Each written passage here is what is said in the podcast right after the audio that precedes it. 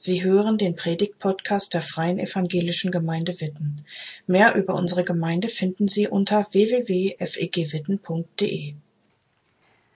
Wer bist du, Gott?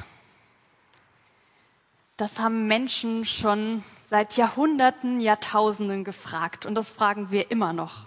Das frage ich immer wieder. Gott, wer bist du? Ich steige heute mal sehr steil in diese Predigt ein und hoffe, ihr seid da, weil ihr seid ja körperlich da. Und ich frage mich immer so, warum kommen Leute eigentlich in den Gottesdienst? Oder ihr im Livestream, ihr seid auch da. Also warum kommt ihr in den Gottesdienst? Ich habe da so eine Vermutung, ich weiß nicht, ob das stimmt. Also es kann ja sein, oder ich vermute, dass so Dinge wie Gemeinschaft, tolle Musik, dass das eine wesentliche Rolle spielt, aber dass das nicht das Hauptding ist. Also tolle Gemeinschaft, gute Musik, das konntet ihr wahrscheinlich auch gestern Abend bei einem schönen Konzert haben oder bei einer Feier mit Freunden. Ihr seid aber heute Morgen hier im Gottesdienst. Und meine Vermutung ist, dass ihr irgendeine Art von Sehnsucht nach Gott habt. Vielleicht seid ihr auch zufällig hier oder ihr geht hier hin, weil das Tradition ist. Aber meine Vermutung ist, da ist so etwas, so eine Frage, eine Sehnsucht nach Gott. Warum ihr sagt, ich mache mich auf, ich gehe sonntags in eine Kirche, ich gehe in einen Gottesdienst. Wer bist du, Gott? Vielleicht habt ihr das auch schon mal gefragt. Und wenn ich das Gott frage, und das habe ich wirklich schon sehr oft gemacht, dann bekomme ich nie die eine Antwort darauf. Oder ich habe das Gefühl, da ist immer so ein Bruchstück, ein Teil und dann ist da noch mal eine Facette und hier noch mal was. Und manchmal hätte ich gerne so eine schnelle Antwort auf diese Frage, aber auf der anderen Seite bin ich ganz froh, dass Gott irgendwie größer ist und ich das gar nicht in einem Satz so direkt erfassen kann. Also ich habe zum Beispiel so ein Bild von Gott. Ich habe ganz lange mir Gott vorgestellt wie einen liebenden Vater, der für mich da ist, dem ich alles erzählen kann. Und ich glaube, das ist auch eine Seite von Gott. Und trotzdem gab es Phasen in meinem Leben, wo ich mit diesem Vater irgendwie wenig anfangen konnte. Es gab Phasen in meinem Leben, wo ich so in, ja, in Trauer und in Leid versunken bin, dass ich das Gefühl hatte, ich brauche jetzt eine andere Seite von Gott. Und auf einmal hat sich Gott mir offenbart als eine fürsorgliche Mutter, die für mich tröstend da war. Das entsprach nicht meinem Bild von einem Vater und deswegen war das für mich gut. Und ich habe gemerkt, boah, das ist auch Gott. Gott ist immer noch mal ein bisschen mehr oder immer noch mal ein bisschen anders als das, was ich bisher von ihm wusste. Und das finde ich richtig cool. Ich weiß nicht, vielleicht kennt ihr Mose. Mose wird im Alten Testament der Bibel uns vorgestellt und Mose fragt diese Frage auch. Der stellt sie auch dem Gott und zwar in dieser Situation, wo er in einem brennenden Dornbusch steht, der nicht verbrennt. Also krasse Story. Und Mose fragt auch, wer bist du eigentlich Gott? Und Gott antwortet dann so etwas wie, man kann das Hebräische nicht so ganz eins zu eins gut übersetzen, aber auf Deutsch könnte man sagen, ich bin der ich bin. Oder ich bin der ich bin da. Ganz toll. Also wenn ich Mose wäre, ich hätte wahrscheinlich gedacht, super Gott, du bist. Toll. Du bist da. Und mir zeigt das so, Menschen fragen das schon immer, wer Gott ist. Und Gott ist mit uns unterwegs. Und das macht mir Mut. Und ich will weiter fragen. Und eine Sache ist mir ganz wesentlich wichtig geworden, weil ich glaube, dass Gott uns als Menschheit tatsächlich eine große Antwort gegeben hat auf die Frage, wer bist du? Darunter ordnen sich dann viele kleine Facetten ein, aber eine große Antwort hat Gott gegeben, als er nämlich in Jesus Christus am Kreuz gestorben ist. Wer bist du, Gott? Da hat Gott gesagt, ich bin Liebe. Ich bin der, der für dich gestorben ist aus Liebe. Und das ist ganz zentral, darum geht's auch heute in diesem Gottesdienst, um Gottes Liebe. Und dieser Satz, Gott ist Liebe, der wird ganz konkret in einer Bibelstelle, die habe ich euch heute mitgebracht. Das ist jetzt nicht die Römerstelle, sondern 1. Johannes 4, Vers 8 bis 10. Ich lese mal und ihr könnt mitlesen. Wer nicht liebt, kennt Gott nicht, denn Gott ist Liebe. So ist Gottes Liebe bei uns sichtbar geworden. Gott sandte seinen einzigen Sohn in die Welt, damit wir durch ihn das wahre Leben bekommen. Die Liebe besteht nicht darin, dass wir Gott geliebt haben, sondern dass er uns geliebt hat. Gott ist Liebe. Die große Antwort auf die Frage, wer bist du Gott? Da steht, also in diesem Vers, den ich euch eben vorgelesen habe, da steht ja nicht, Gott ist wie die Liebe oder man könnte Gott vergleichen mit der Liebe. Nein, da steht, Gott ist die Liebe. Gott gleich Liebe. Das ist schon ziemlich krass, finde ich. Liebe, was ist das? Ich würde sagen, jeder Mensch hat eine Vorstellung von Liebe. Liebe ist was, was man nicht erstmal in eine Kultur übersetzen muss. Ob man jetzt aus, in Deutschland geboren wurde oder in Paraguay oder in Indien. Liebe kennt jeder Mensch. Und ja, wir haben vielleicht ein etwas verzerrtes Bild manchmal von Liebe, weil wir sowas mitkriegen in den Medien, wo dann Liebe als etwas Oberflächliches, Kitschiges, Flüchtiges bezeichnet wird. Und da verzerrt sich unser Bild von Liebe vielleicht. Also ich weiß nicht, wie viele Filme ich gesehen habe, in denen von Liebe die Rede ist und am Ende war es etwas ganz Oberflächliches, was überhaupt keine Liebe ist. Wir erleben ja auch, dass Beziehungen zerbrechen, also auch im echten Leben, ne, dass Beziehungen zerbrechen, dass Ehen geschieden werden, obwohl wir uns Liebe versprochen haben ein Leben lang. Also Liebe ist irgendwie brüchig, das erleben wir Menschen auch. Und trotzdem haben wir eine Ahnung von wahrer Liebe, eine Ahnung, was Liebe sein kann, vollkommene Liebe. Und Gott ist diese Liebe, das sagt er, das zeigt er, das bezeugt uns die Bibel. Das finde ich schon stark. Ich hatte mal eine Freundin in der Schulzeit, die hat mir irgendwann gesagt, ich brauche Gott nicht. Mein Leben ist so auch schon ziemlich gut. Ich weiß ehrlich gesagt nicht mehr, was ich ihr geantwortet habe, aber irgendwie ist mir das so hängen geblieben. Ich brauche Gott nicht, weil ich gedacht habe, boah, wenn Gott die Liebe ist, meint sie, dass sie keine Liebe braucht? Wahrscheinlich nicht. Wahrscheinlich hat auch sie eine Ahnung von Gott, eine Ahnung von Liebe. Es ist natürlich jetzt eine christliche Behauptung von mir. Wenn ich ihr gegenüber sagen würde, ja, Gott ist Liebe, dann sehnst du dich ja auch nach Gott, wenn du dich nach Liebe sehnst. Das muss sie nicht glauben, das muss sie nicht annehmen. Aber für mich ist es das.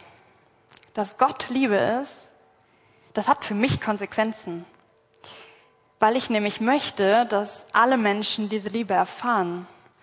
Mir ist das wichtig, dass nicht nur ich diese Liebe Gott kenne, sondern dass das die Menschen in meinem Umfeld, die Leute, mit denen ich zu tun habe, die, die das erfahren.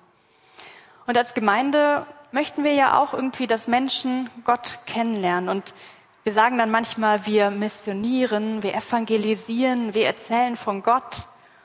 Und da ist mir so wichtig, wir tun das nicht, weil wir irgendwie Angst haben, dass irgendwelche Menschen nicht, also dass sie in die Hölle kommen, mal ganz platt gesagt. Das ist nicht unsere Motivation, von Gott zu erzählen, sondern unsere Motivation ist, Gott ist die Liebe. Und wer das erfahren hat, der kann gar nicht anders, als davon zu erzählen. Mir geht es so, ich möchte, dass Menschen Liebe, und zwar Gott, erfahren. Paulus betont jetzt in seinem Text, der von Gottfried eben vorgelesen wurde, also in diesem Römerbrief in Kapitel 8, da betont er einen bestimmten Aspekt von Liebe. Liebe umfasst vieles. Ich habe eben auch schon gesagt, Gott umfasst so vieles. Wir können Gott nicht so greifen oder in unsere Denkmuster passen. Deswegen auch Liebe ist irgendwie groß und vielseitig. Aber ein Aspekt, der den Paulus betont, da schaue ich jetzt mal mit euch hin. Und zwar, die Liebe ist ewig. Ich lese nochmal aus Römer 8 und dieses Mal nur den zweiten Teil, nämlich Vers 35 bis 39. Was kann uns von Christus und seiner Liebe trennen?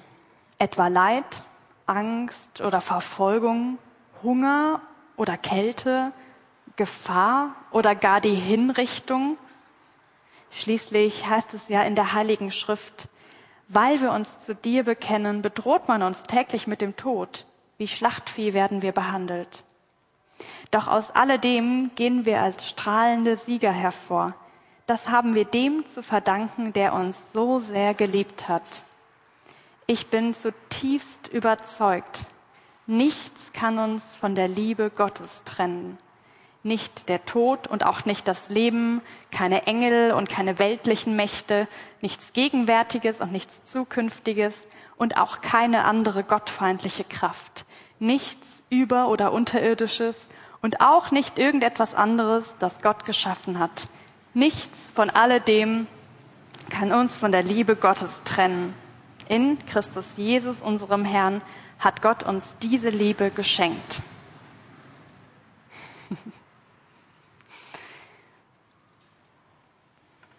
Nichts kann uns trennen von der Liebe. Nichts kann uns von Gott trennen, der die Liebe ist.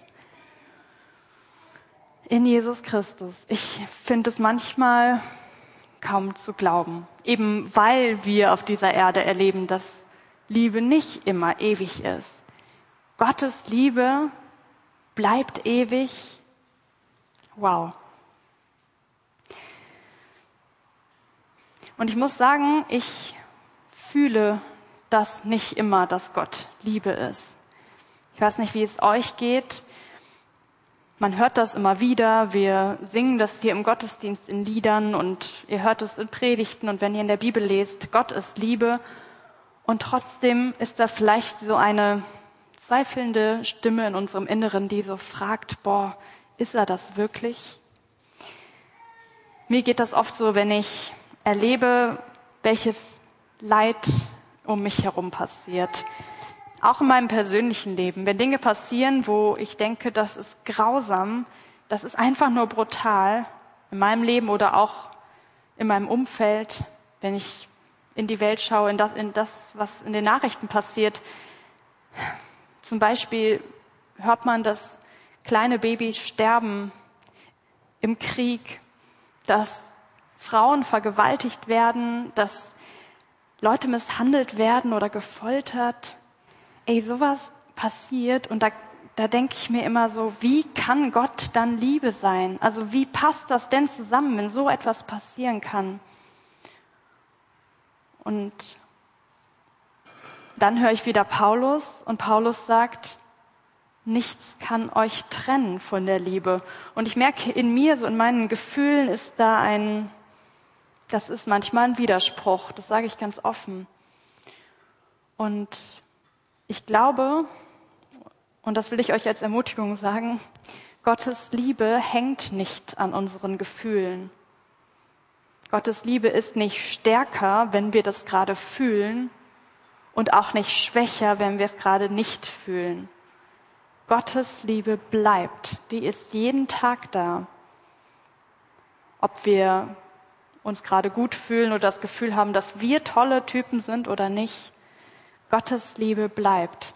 Und Paulus erinnert uns daran. Er hat mich wieder ganz neu daran erinnert. Und so sehr ich manchmal auch mit Paulus zu kämpfen habe, mit seiner Art zu kommunizieren, muss ich sagen, danke Paulus. Danke, dass du uns mit diesem starken Text, mit diesen starken Worten daran erinnerst, dass Gottes Liebe bleibt. Nichts und niemand kann uns trennen, sagt Paulus. Und er zählt dann ja wirklich auch alles Mögliche auf, also gegenwärtiges, zukünftiges, Mächte und Gewalten, Machthaber. Also gar nichts kann uns trennen. Manchmal höre ich, wenn ich im Gespräch bin mit äh, Leuten, so diese Sorge, also ich rede jetzt von Leuten, die schon länger im Glauben unterwegs sind, die sagen, boah, ich weiß gar nicht, also ob der Teufel mich von Gott wegbringt. Ich habe so das Gefühl, dass der Teufel mich von Gott wegzieht.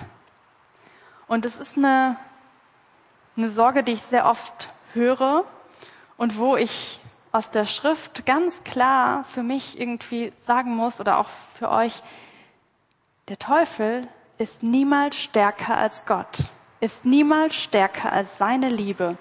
Und da ist kein Kampf zwischen Gut und Böse, der irgendwie ungewiss ist. Und wir wissen nicht, wer am Ende siegt, sondern Gott ist der Sieger. Und seine Liebe ist die, die über allem steht. Wir müssen keine Angst haben, ob wir am Ende in dieser Liebe, also ob diese Liebe bleibt oder nicht, sondern wir dürfen das glauben und wissen, Gottes Liebe steht über allem. Und alles, was auf dieser Welt ist, ist geschaffen von Gott. Alles. Alle Mächte und Gewalten, alles, was dazugehört, ist Gott unterstellt. Wir müssen keine Angst haben, dass diese Liebe von irgendjemandem untergraben wird oder weggenommen wird. Die Liebe Gottes bleibt ewig. Und jetzt sitzen hier vielleicht auch manche von euch, die so denken, gut, schön und gut, was der Paulus sagt mit der Liebe und dass uns nichts trennen kann. Das hört sich alles gut an, aber Gott ist doch nicht nur Liebe. Gott ist doch auch zornig.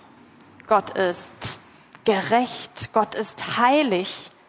Was ist damit? Wir können da jetzt nicht so tun, als wäre Gott so ein liebes Weichei-Gott, wo irgendwie alles wischiwaschi egal ist.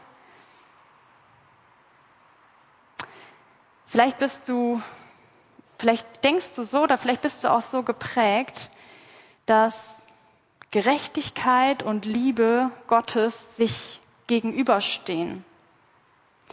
Und ich möchte jetzt einfach nochmal sagen, Gott ist die Liebe und das ist sein Wesen. Gott hat nicht verschiedene Wesen, sondern Gott hat ein Wesen und zwar die Liebe.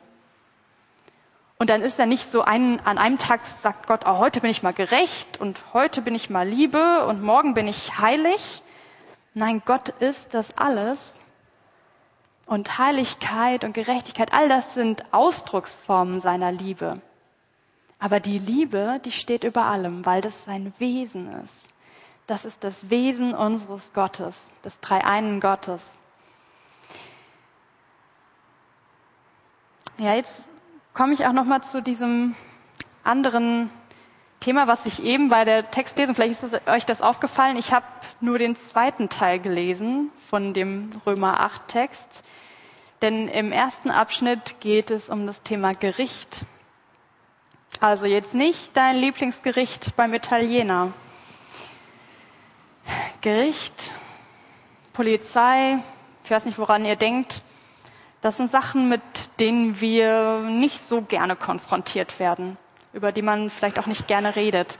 Und ich weiß nicht, ob ihr schon mal als Zeugin oder Zeuge geladen wurdet vor Gericht. Ich noch nicht, aber ich stelle mir so vor, das ist gar nicht so schön. Also dieses ganze Setting, muss ich sagen, bin ich froh, wenn ich das nicht erlebe. Ich wäre nicht so gerne als Zeugin irgendwie vor Gericht, wüsste ich gar nicht so genau, wie verhalte ich mich, was sage ich da genau. Aber was ist, wenn man vor Gericht geladen wird, nicht als Zeugin, sondern als Angeklagte oder Angeklagter? Und vielleicht weiß man auch noch, dass man schuldig ist. Und man hat von dem Richter gehört, dass der ziemlich äh, unbestechlich ist und alles weiß, alles sieht. Puh.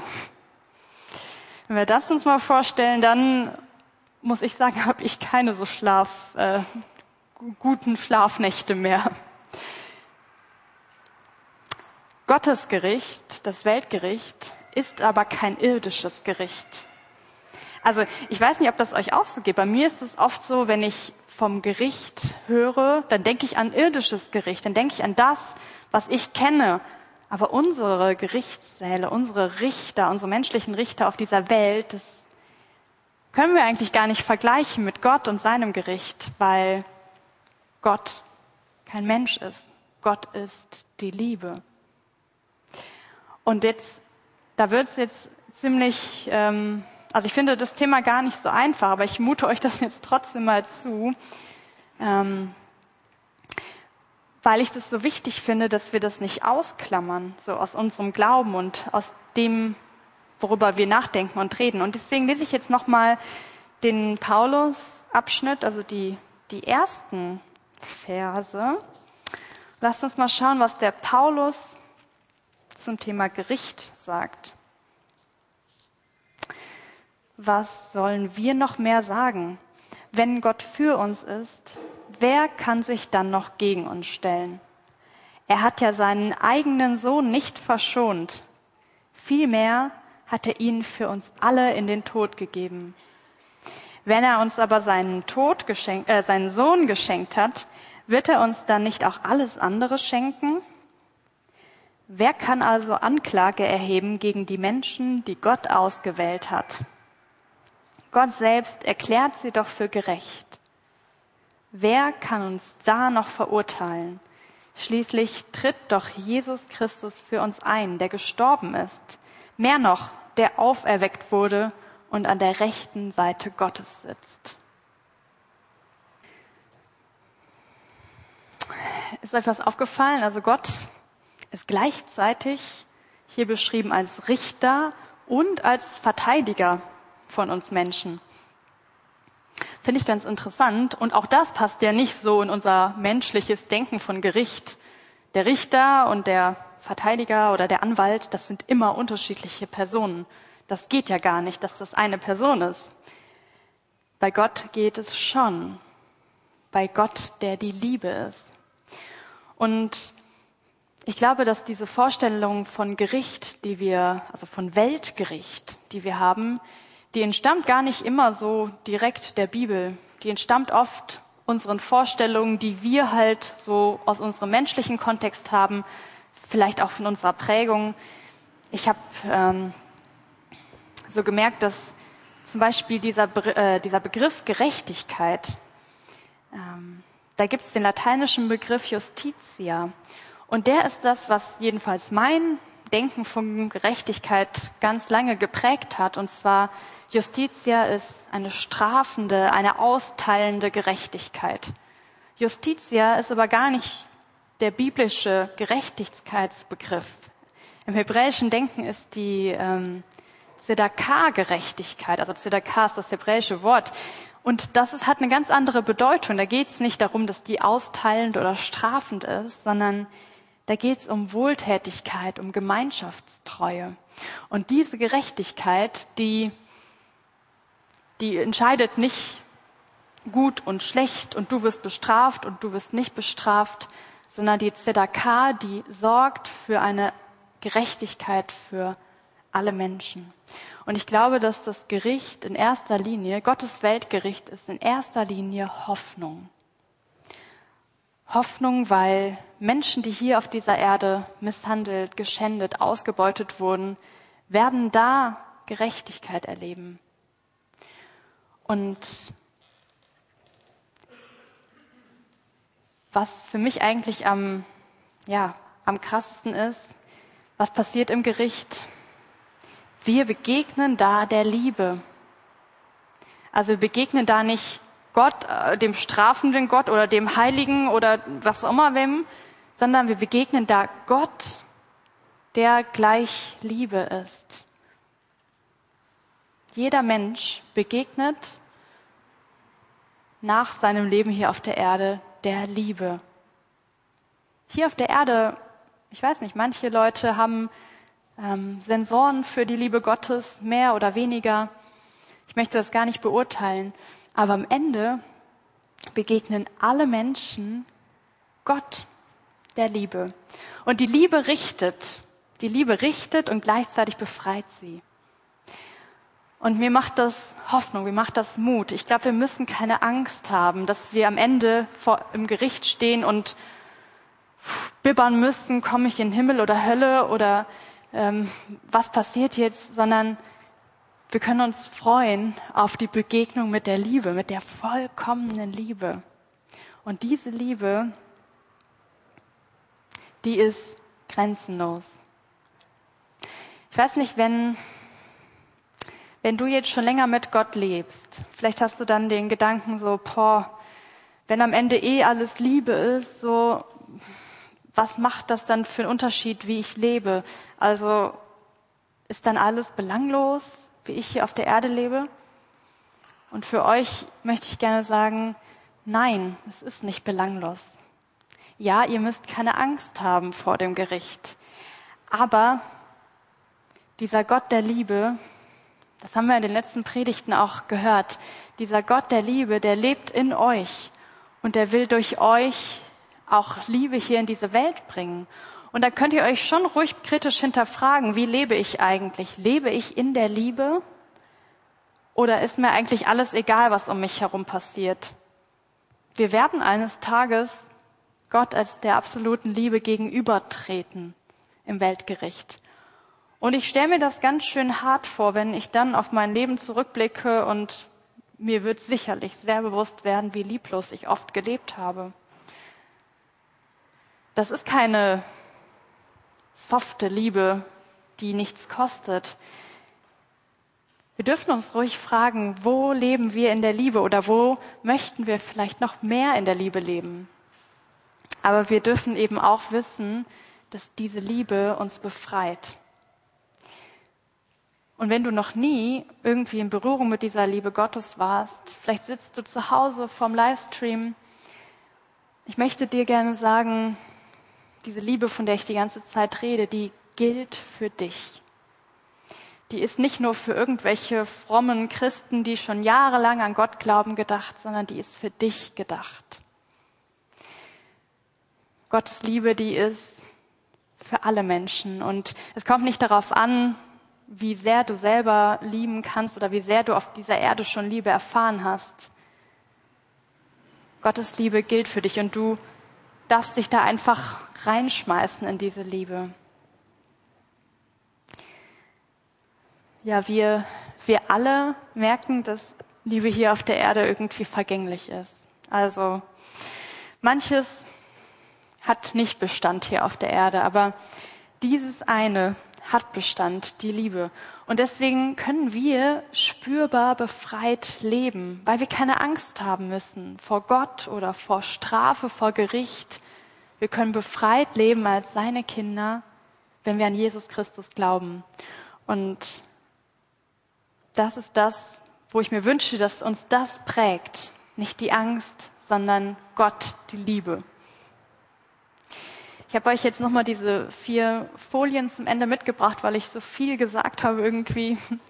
Ähm, und zwar zuerst einfach diese Frage, die wir stellen dürfen, die ganz, ganz wichtig ist. Wer bist du, Gott? Und ich frage es jeden Tag wieder neu. Und das ist gut, wenn wir Gott das fragen, wenn wir ihn erkennen wollen, auch wenn wir ihn niemals ganz erkennen. Und dann gibt es aber diese allumfassende Antwort, die Jesus uns am Kreuz gegeben hat, nämlich die uns sagt, Gott ist die Liebe. Das ist das Wichtigste, was ihr über Gott wissen müsst. Alles andere ordnet sich dem unter, seiner Liebe. Und die Liebe, die hat ewig Bestand. Die Liebe, die bleibt. Nicht nur heute oder morgen, sondern über den Tod hinaus. Darauf können wir vertrauen, dass wir am Ende, wenn wir vor Gott stehen, der Liebe begegnen. Nicht der Strafe, sondern der Liebe.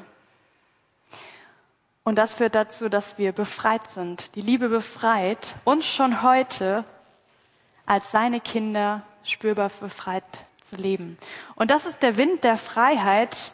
Darin wird er nochmal sehr konkret, um den es die ganzen letzten vier Wochen ging. Weil Gott die Liebe ist, können wir befreit leben. Und ich weiß, dass das heute nicht ganz so eine praktische Predigt war. Also ich habe jetzt keine drei Steps für euch, wie es im Alltag weitergeht. Ähm, da seid ihr jetzt herausgefordert. Aber ich lade euch ein, dass ihr jetzt die Zeit, die wir jetzt im Anschluss an die Predigt haben, dazu nutzt, um, wenn ihr möchtet, mit Gott ins Gespräch zu gehen oder einfach mal ruhig zu werden, zu reflektieren, was bedeutet das für mich, dass ich durch Gottes Liebe befreit bin? Ich glaube, es bedeutet nicht, dass wir uns nur um uns selber drehen und in unserem schönen, kuscheligen Leben bleiben. Ich glaube, dass Gott da mehr für uns vorhat, schon heute. Und dazu lade ich dich ein, Gott das zu fragen. Hey Gott, was bedeutet das für mein Leben? Vielleicht bekommst du heute einen Gedanken von Gott geschenkt, vielleicht auch in einem Gespräch, gleich nach dem Gottesdienst oder auch erst in den nächsten Wochen, Monaten. Gottes Reden ist nicht verfügbar, aber wir können uns dafür öffnen. Und dazu ist jetzt dieser Raum ein Raum, in dem wir Lieder singen. Wir haben drei Lieder, die die Band vorbereitet hat und später auch eine Zeit der Stille. Also nutzt diese Zeit. Ihr seid eingeladen, ruhig zu werden, Gott anzubeten, ins Gespräch zu gehen. Danke fürs Zuhören. Sie wünschen sich jemanden, der ein offenes Herz und Ohr für Sie hat? Wir haben ein Team von Seelsorgern, das sich freut, für Sie da zu sein und vermitteln Ihnen gerne einen Kontakt. Anruf genügt unter Witten 93726.